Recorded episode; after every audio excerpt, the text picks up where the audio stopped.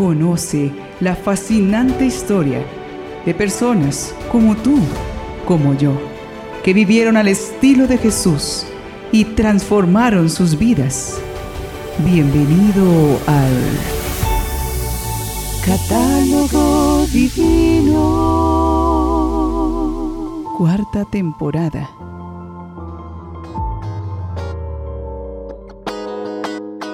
Bienvenidos una vez más a este viaje por el tiempo a través de la historia de nuestra iglesia. Y es que el tiempo vuela. No dejemos para mañana el bien que podamos hacer hoy. Dejemos que el Espíritu Santo nos inspire cómo seguir en movimiento, activos y despiertos para que el tiempo no nos obligue a estar afanados sino para que Dios se convierta en nuestro aliado para alcanzar nuestros propósitos. Este nuevo mes de febrero es un mes de transición litúrgica en nuestra iglesia.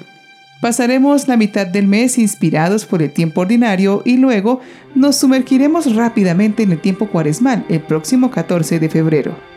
Como ven, es necesario soltar lo pasado y no temer lo futuro para poder aprovechar al máximo nuestro tiempo presente. Y ojalá con alegría. Por ello, pidamos el auxilio de los santos en este primer día de febrero para que nos ayuden a acoger los desafíos que nos esperan. Ellos son San Trifón, mártir, San Pablo de Tricastina, obispo, Santa Brígida de Irlanda, abadesa, San Urso, presbítero, San Agripano, obispo y mártir, San Sigeberto, rey, San Raimundo, abad. San Juan, obispo, Santa Viridiana, virgen, San Enrique Morse, presbítero y mártir, Santos mártires Pablo Hong Yong-hu, catequista, Juan Ji Munu y Bárbara Choe Jong-yi. Beatos mártires Connor O'Devany, obispo religioso, Patricio Oluhan, presbítero. Beato Andrés de Señi, presbítero religioso. Beatas María Ana Bailot, junto con 46 compañeras mártires. Beata Juana Francisca de la Visitación Michelotti, virgen y fundadora. Beato Luis Variara, presbítero. Y Beato Reginaldo de Orleans, presbítero y religioso. En este día conozcamos a un religioso que dejando a un lado los privilegios de su muy prestigiosa familia, prefirió servir a Dios desde la humildad y la sencillez, imitando el anonadamiento de Cristo. Él es el beato Andrés de Segni. Andrés pertenecía a la noble familia Conti di Segni, pero nació en Anagni, Italia, en 1240. Su familia había dado a la iglesia varios sumos pontífices, obispos y sacerdotes. Estos antecedentes le auguraban una brillante carrera eclesiástica, que además se preveía en su sobresaliente inteligencia y en la esmerada educación que había recibido. Sabemos que después de realizar sus estudios en teología, se decidió por la vida religiosa. Cuando tenía 22 años, se sintió atraído por el espíritu franciscano renunció a todo y entró en el convento de San Lorenzo de Anagni, fundado por el mismo San Francisco. En este convento fue ordenado sacerdote. Una vez, tal es la pasión por retirarse a la vida contemplativa, consultó a dos hermanos del eremitorio llamado de las cárceles, ubicado en el monte Subacio cercano a Asís quiso buscar su consejo en si seguía evangelizando o se dedicaba exclusivamente a la oración. Solo después decide continuar su misión entre los hombres. No le pareció suficiente la austeridad allí vivida, aunque este convento observaba la más acentuada exigencia del carisma y obtuvo permiso para retirarse a un pequeño convento eremitorio de Piglio en las laderas de los Apeninos. Allí pasó toda su vida entregado a la oración y la penitencia. La decisión no agradó demasiado a su familia, empeñada en buscar afanosamente la honra humana. Su lugar preferido era una cueva, tan baja y estrecha que solamente podía estar allí inclinado y de rodillas. Siempre estaba expuesto a las inclemencias del tiempo y ayunaba constantemente, Solo comía pan que le enviaban desde el monasterio dos veces a la semana y bebía nieve derretida. Su vida transcurría en la contemplación y en la austeridad, entre la oración, el estudio y el trabajo manual. El demonio lo asaltaba con tentaciones, pero Andrés lo rechazaba con la señal de la cruz. Libró del demonio a personas asediadas por él que anhelaban su sanación. Su fama de consejero le llevó a recibir muchas personas en busca de ayuda para sus problemas. Aunque celoso de su soledad, el beato Andrés siempre estaba dispuesto a interrumpirla, porque ricos, dignatarios, prelados, sacerdotes y desvalidos acudían de todas partes para obtener la curación de sus enfermedades, pedirle orientación espiritual, y regresaban siempre a casa renovados y sanos. Ya en vida, muchas personas le consideraban un santo.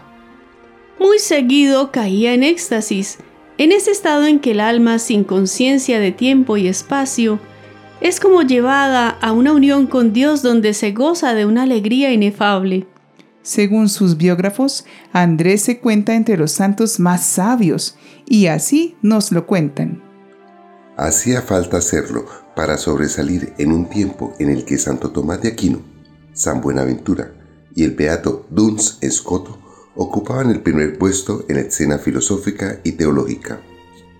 Hay un tipo de verdades que son tal vez las más molestas para quienes niegan lo sobrenatural y se sienten perplejos ante la fe de las grandes inteligencias.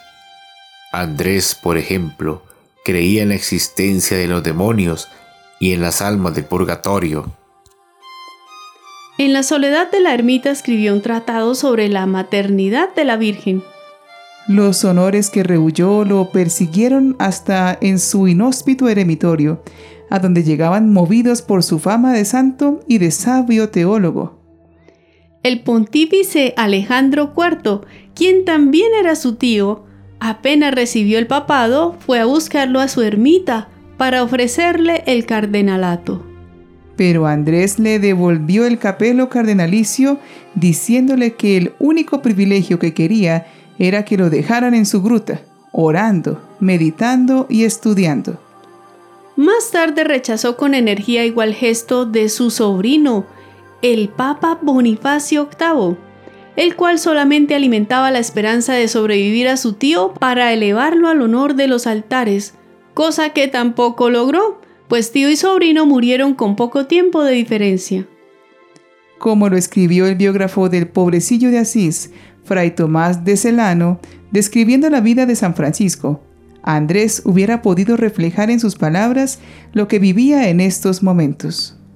Que poco antes de morir le hubiera gustado como en tiempos pasados, apartarse de las relaciones con los hombres y marcharse a lugares muy retirados, para que, libre de todo cuidado y abandonada toda preocupación por los demás, no hubiera otro muro que le separara de Dios sino el de su propia carne. Su vida fue más angélica que humana, glorificado con prodigios y profecías. Voló al cielo el primero de febrero del año 1302 a los 62 años de edad. Inmediatamente, después de su muerte, el pueblo comenzó a cultivar su devoción. Este culto fue confirmado por el Papa Inocencio XIII en el año 1724. Oremos al Señor para que nos conceda como al Beato Andrés un amor por Dios tan grande que nos haga desprendernos con alegría y libertad de los bienes materiales. Señor y Dios nuestro, que llamaste a la vida eremítica al beato Andrés Ceñi de Conti para que te sirviera con una vida santa. Concédenos por su intercesión que sepamos negarnos a nosotros mismos para amarte a ti sobre todas las cosas. Por nuestro Señor Jesucristo. Amén. En nuestra época, es común que se busquen todas las estrategias para ascender laboralmente, socialmente, intelectualmente, para asegurarse un mejor estatus de vida. Y así cada persona busca proyectarse en tener más, saber más, disfrutar más. Todos desean ser más. Sin embargo, el beato Andrés nos pone un dilema con el ejemplo de su vida. ¿Por qué un joven con tantas oportunidades de ser importante y aventajado en la vida prefiere vivir en una cueva? No es algo que se pueda responder con argumentos convencionales.